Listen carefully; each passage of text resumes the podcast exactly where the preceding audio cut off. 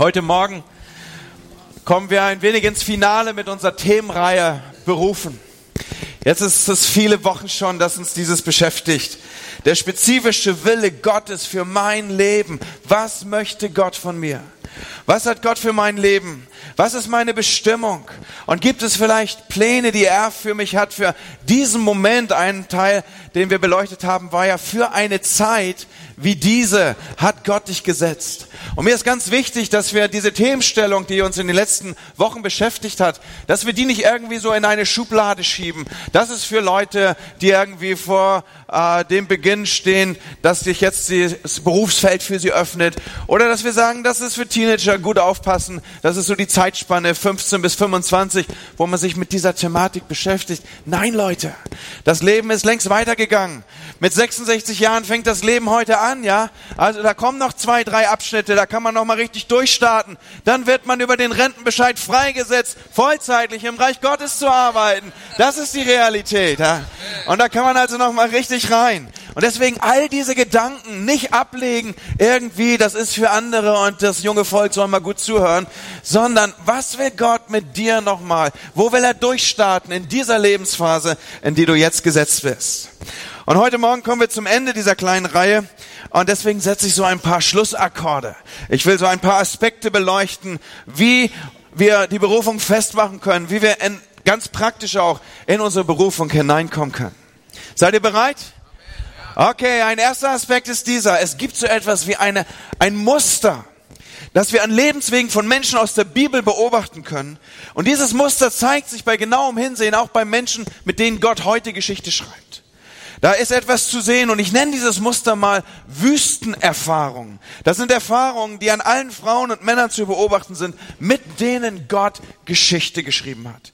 Jedes Mal kommen sie anders aus diesen Wüstenzeiten heraus, als sie hineingegangen sind. Das ist offensichtlich eine Zeit, die ganz hohen Einfluss hat auf ihr Leben.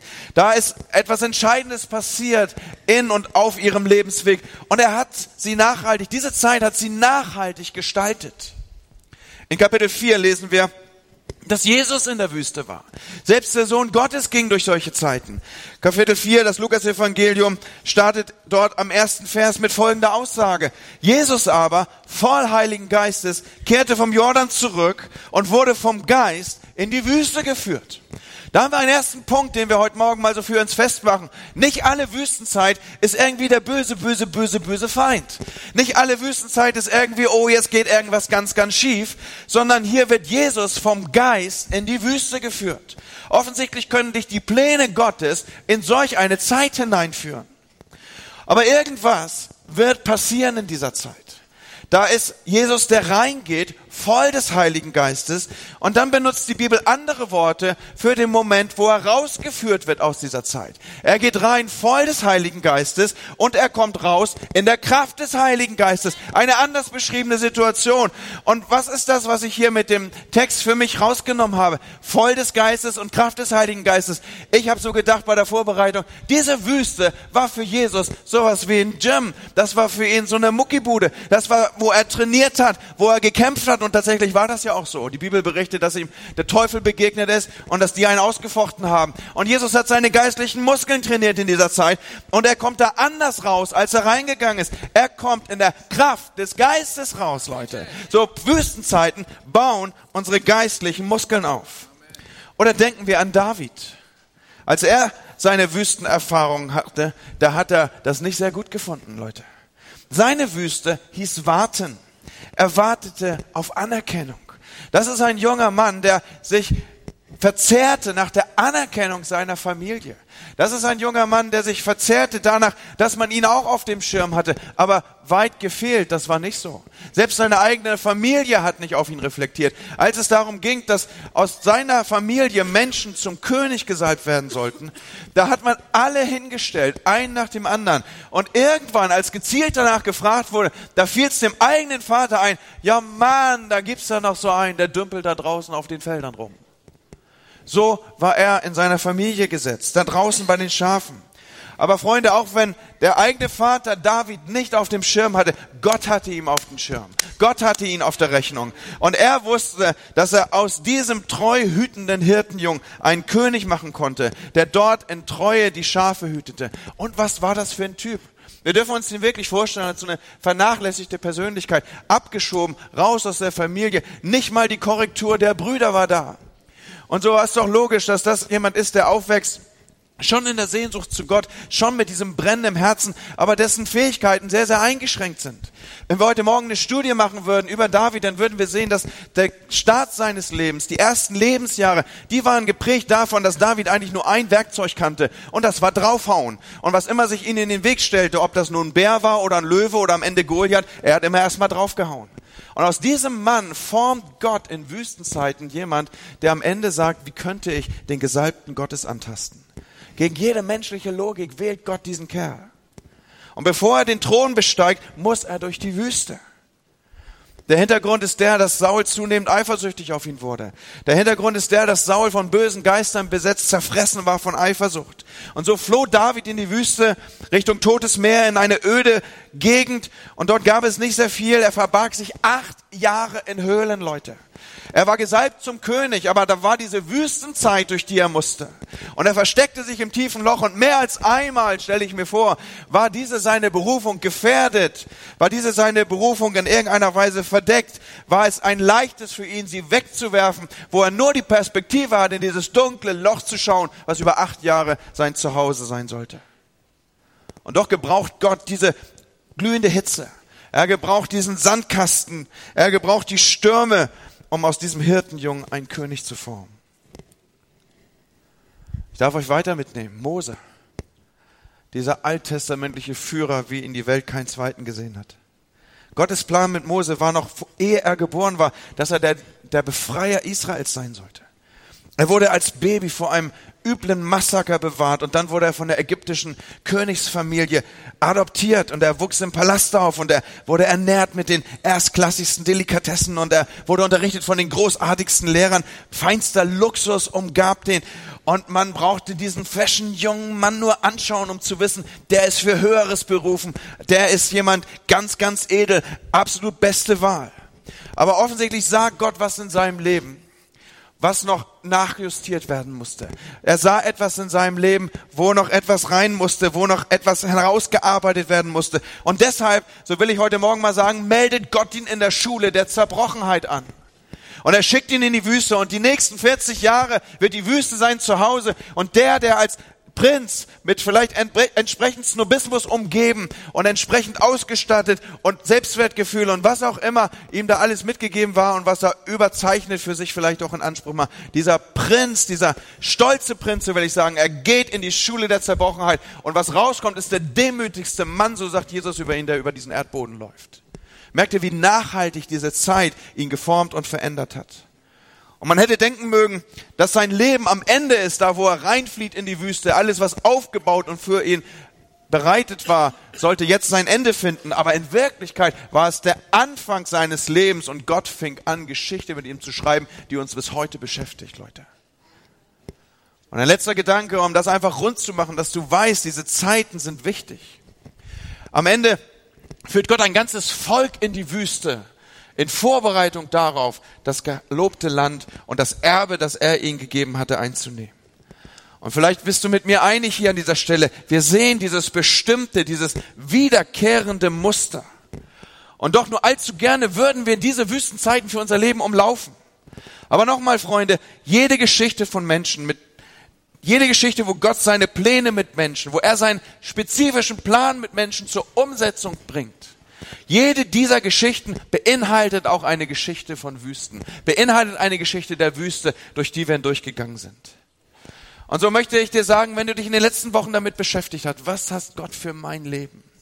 Wenn du vielleicht sogar Zeit separiert hast, wenn du gesagt hast, ich trete auf diesen brennenden Busch zu, manch einer mag diese Predigt erinnern, ich separiere, ich heilige Land für Gott, wo er zu mir spricht.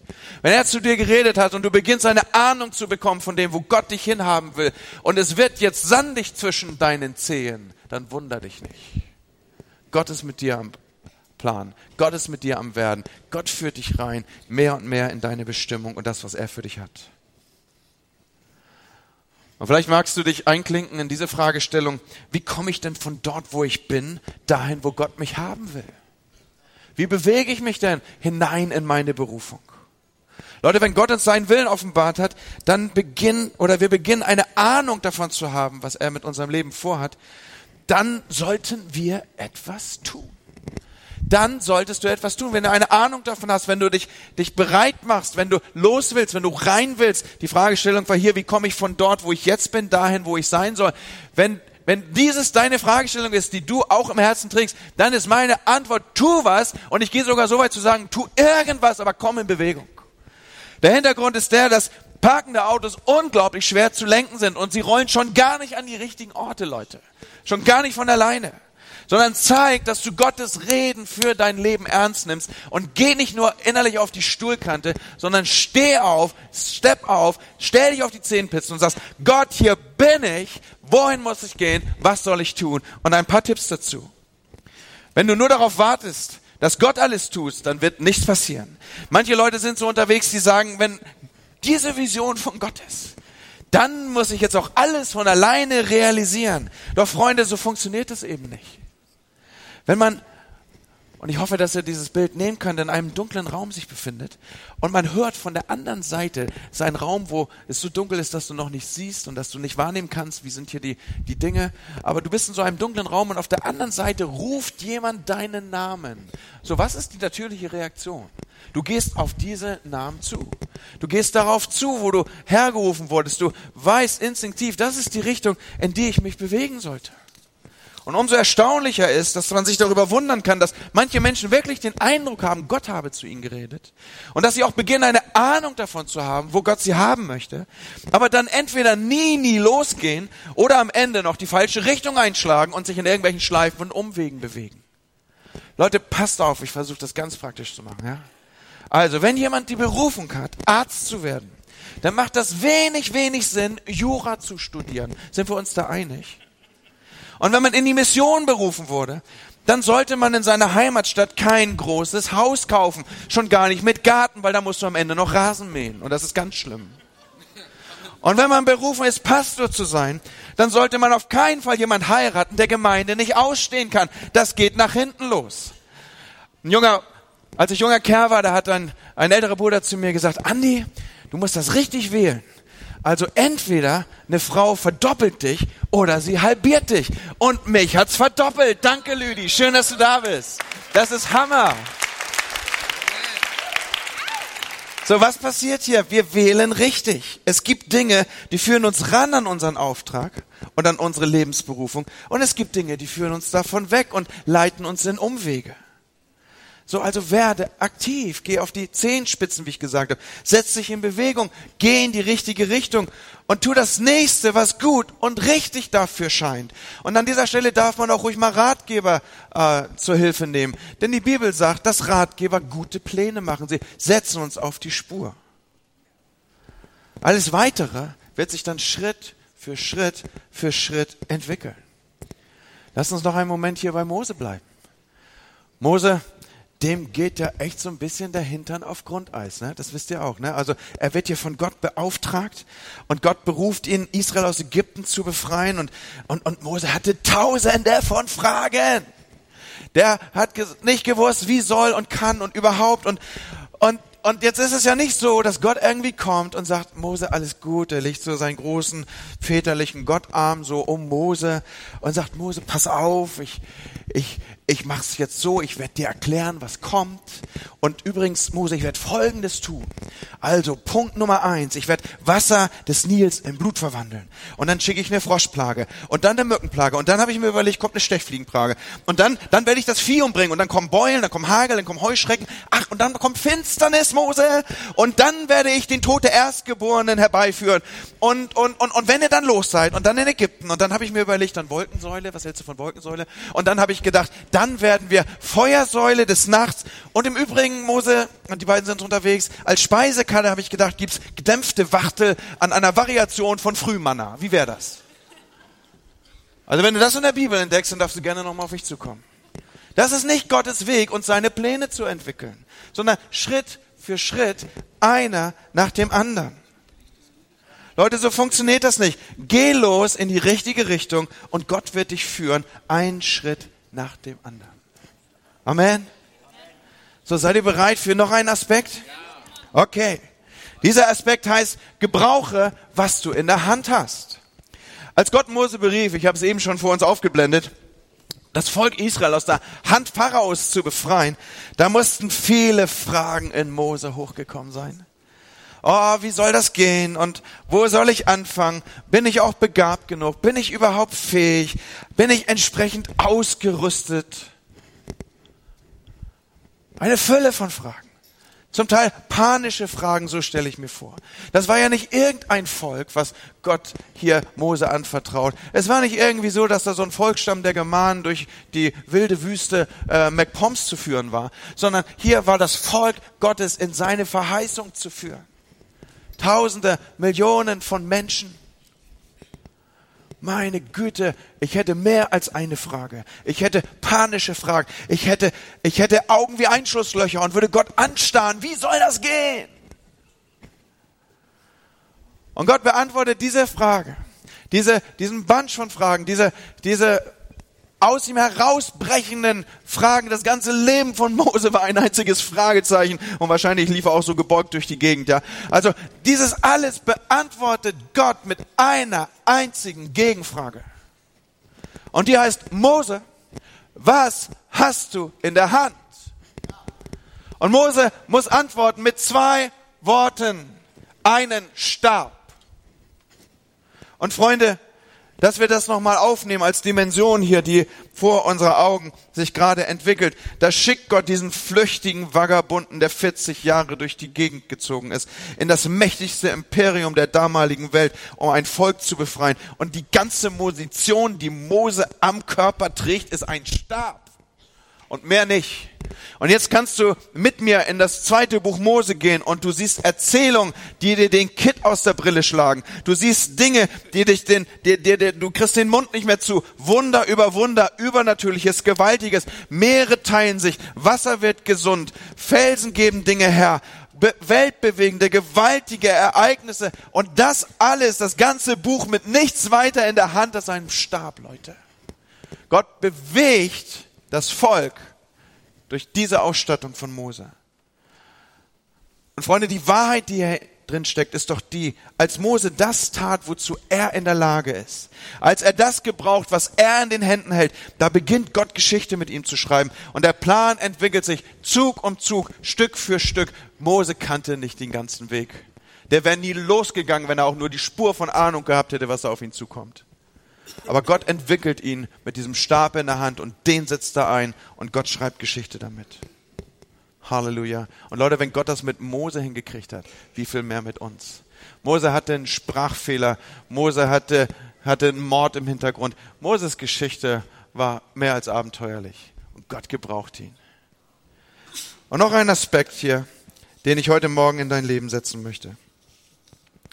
Unsere Fragestellung, unter der wir das hier entwickeln, ist ja, wie komme ich von da, wo ich jetzt bin, zu dem, wo Gott mich haben will?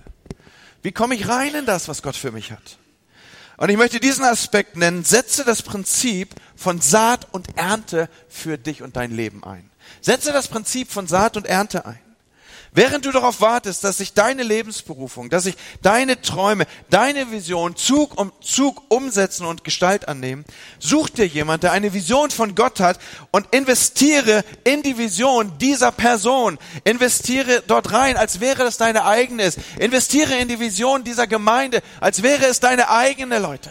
Wenn wir uns hier hineingeben, dann geben wir unser Leben für etwas Größeres als uns selber.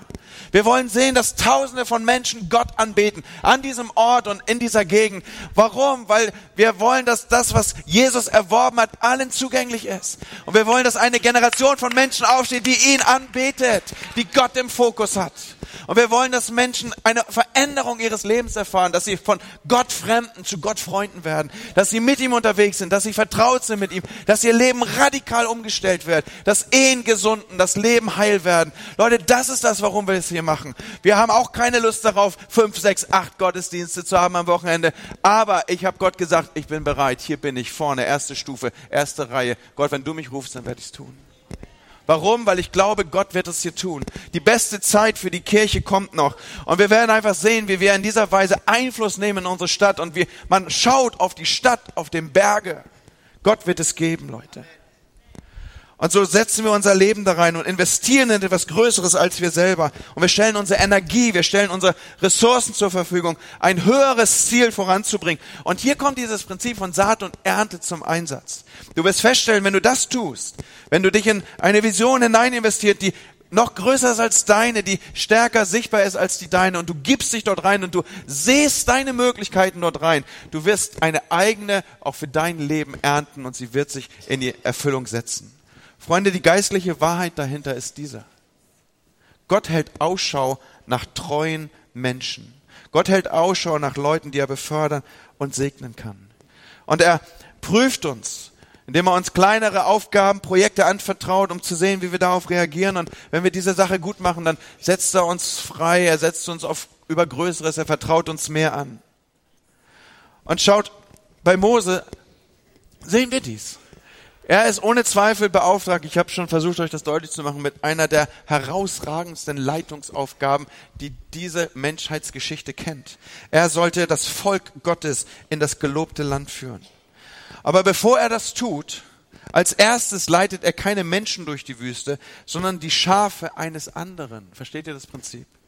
Und durch genau dieselbe Wüste führt er in hervorragender Weise, in hoher Treue, diese Schafe eines anderen, in der sich dann später auch seine eigene Lebensberufung umsetzen wird. Und Leute, das ist ein geistliches Prinzip, das wir hier beleuchten. Wie hätte Gott Mose die Leitung seines Volkes anvertrauen können, wenn Mose nicht vorher seine Treue beim Hüten der Schafe bewiesen hätte? Und dieses Prinzip, du darfst hineinblättern in das Neue Testament, wird immer wieder auch in den Lehren von Jesu betont. Im Gleichnis von den Talenten sagt er zu dem Knecht, der seine Investition verdoppeln konnte, recht so, du guter und treuer Knecht, du bist über wenigem treu gewesen. Ich will dich über vieles setzen. Und Leute, ich komme zum Schluss mit den Aspekten, die wir noch einmal setzen vor der Überschrift. Wie komme ich rein in das, wo ich jetzt bin, zu dem, wo ich sein sollte? Wir blenden das hier auf vor dem Hintergrund, dass ich dir gesagt habe, es mag sein, dass für dich jetzt eine sandige Zeit beginnt. Es mag sein, dass du durch Umformungsprozesse gestaltet wirst. Einen nächsten Punkt füge ich an. Und das ist dieser, mein Schlussaspekt. Wenn ich schon so lange warte auf das, was Gott mir gegeben hat, dass das in Erfüllung kommt, was du mir gezeigt hast, Herr, was ist, wenn ich schon so lange warte? Und lass es mich so sagen, wenn du den Willen Gottes für dein Leben kennst, aber schon so lange darauf wartest, dass es sich erfüllt, dann lass es mich so sagen, dass ich dich mit Worten aus Habakkuk 2 ermutige an diesem Morgen. Und dort steht, schreib die Vision auf, und zwar deutlich auf Tafeln, damit es geläufig gelesen werden kann. Denn die Vision geht erst für die festbesetzte Zeit, und sie strebt auf das Ende hin und lügt nicht. Wenn sie sich verzögert, warte darauf, denn kommen wird sie, sie wird nicht ausbleiben. Leute, das hat so zu mir geredet in dieser Woche. Wir sind dabei, unseren Vision Sunday vorzubereiten. Diesen Sonntag, der für uns ein ganz wichtiger Sonntag ist, wo wir, wo wir aufblenden, wo geht es hin mit der Gemeinde? Was sind die nächsten Schritte? Was hat Gott und uns gesagt, auch als Leiterschaft? Wozu sind wir gesetzt in dieser Stadt? Und in diesen Tagen habe ich mit Jenny, die die Grafik dafür macht, gesprochen. Lass uns die Visionsstatements auf, aufschreiben. Und ich bin nicht zuletzt auch inspiriert dazu, aus dieser Textstelle heraus wieder neu, schreibt die Vision auf und zwar deutlich auf Tafeln, dass man es geläufig lesen kann. Denn die Vision gilt erst für die festgesetzte Zeit und sie strebt auf das Ende hin und lügt nicht. Wenn sie sich verzögert, warte drauf, sie wird kommen.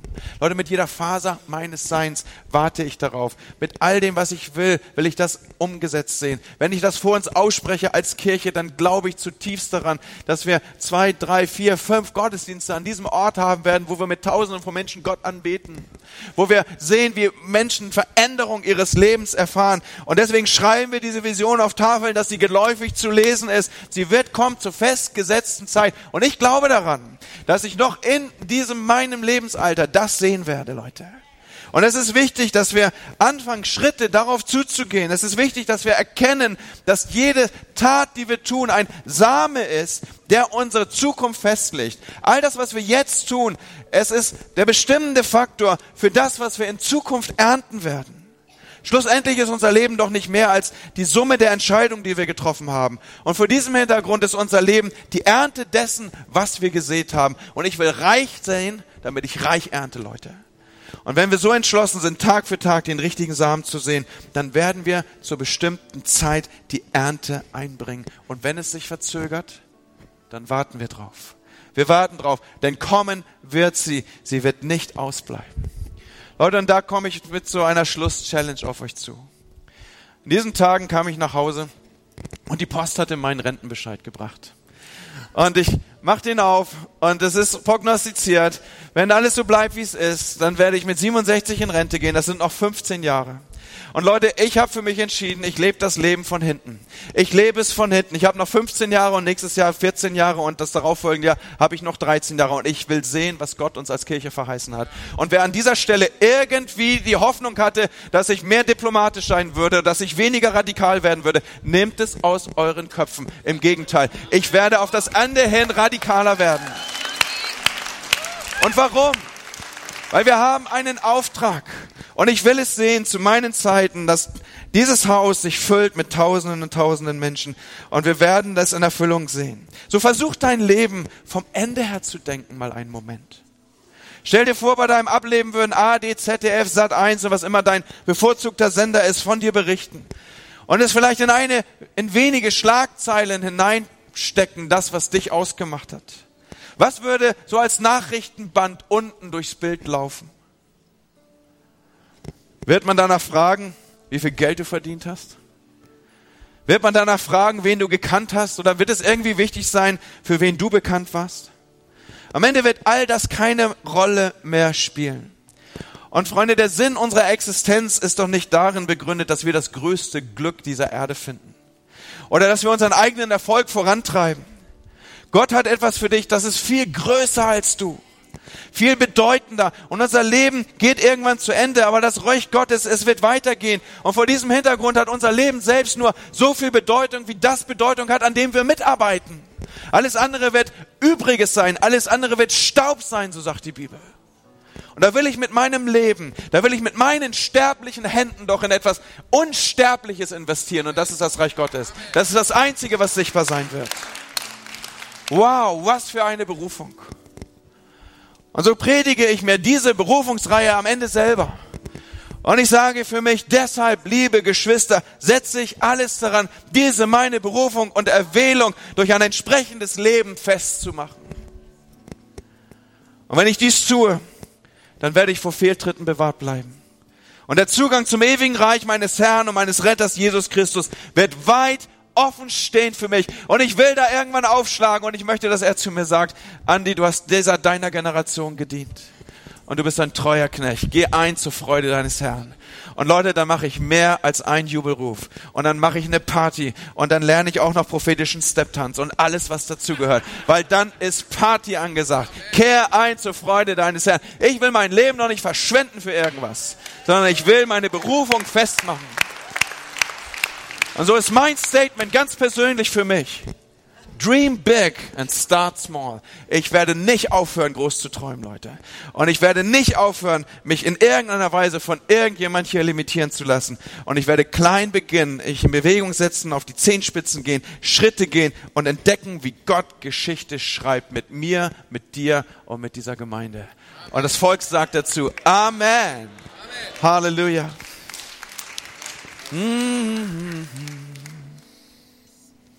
Lass uns einen Moment nehmen, wo wir vor dem Hintergrund des Gehörten Gott eine eigene Antwort formulieren. Wo wir ihm sagen, was wir möchten. Und ich bitte, dass das Lobpreisteam mit nach oben kommt hier.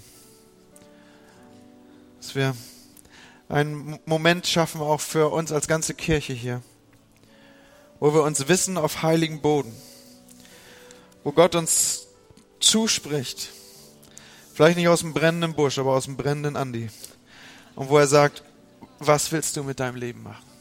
Was ist das, was du möchtest? Wo die, sind die nächsten Schritte, die du gehst? Was sind die nächsten Entscheidungen, die du triffst?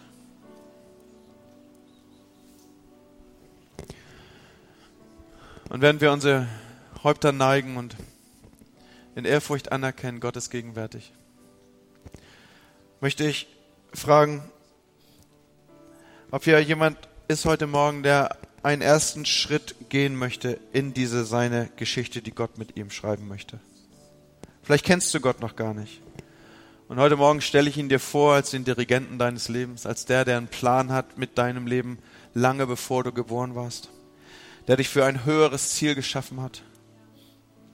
Und vielleicht ist dein erster Schritt an diesem Morgen, mir durch das Handzeichen, das du mir gleich geben wirst, wenn ich danach frage, zu bekunden, ich möchte, dass dieser Gott der Herr meines Lebens ist.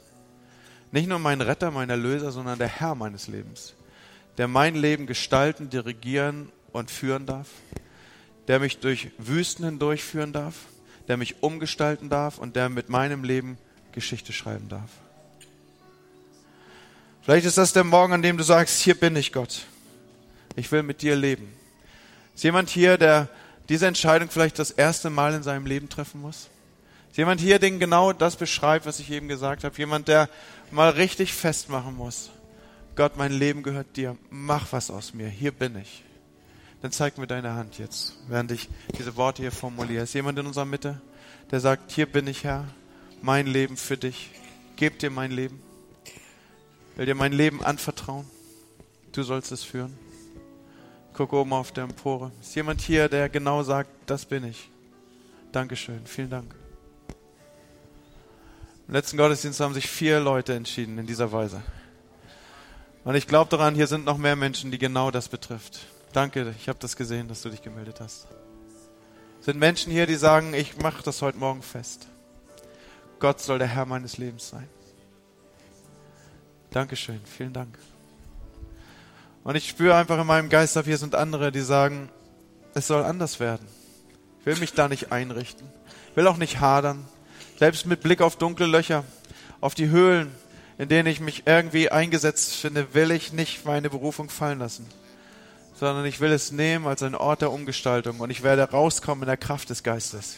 Und ich werde nicht verzagen und ich werde nicht verlieren. Sind Menschen, die durch taffe Zeiten gehen an diesem Morgen hier, die sagen, ich brauche, dass ich das für mich nochmal wahrnehme. Gott ist mit mir in diesen Zeiten. Er formt mich, er verändert mich. Dankeschön. Vielen Dank. Für wen darf ich noch beten? Dankeschön. Oh ja, das sind einige, die sagen, das ist genau meine Situation. Und Herr, ich bete, dass du uns einfach erwischt in den Orten, wo wir sind. Dass du kommst mit deinem Geist, Herr. Dass du kommst mit deiner Erfrischung. Herr, ich bete für die beiden Menschen, die heute Morgen ihr Leben orientiert haben, gesagt haben, du sollst der Herr meines Lebens sein. Kommt, wir geben ihnen einen Applaus. Herr, wir danken dir dafür. Wir danken dir dafür, Herr. Halleluja. Oh Herr, wir danken dir für die Menschen auch im anderen Gottesdienst, der du schreibst Geschichte in diesen Tagen. Und wir ehren dich dafür, Herr. Und hier sind wir. Unsere Leiber sollen lebendige Opfer sein, die du entzündest, Herr. Und unser Leben soll ein heller Schein sein für Menschen, die in der Dunkelheit sind. Hier sind wir und geben dir unser Leben. Herr, eins waren wir verloren, doch jetzt sind wir gerettet. Eins wussten wir nichts von dir und jetzt besingen wir die Liebe des Retters. Herr, wir danken dir dafür, für dieses hohe Wissen, für die Berufung, die auf unserem Leben liegt. Und hier sind wir, Schritt für Schritt folgen wir dir als Einzelne und auch als Gemeinde. Deine Kirche, dein Volk, geh du voran, Herr. Amen. Amen.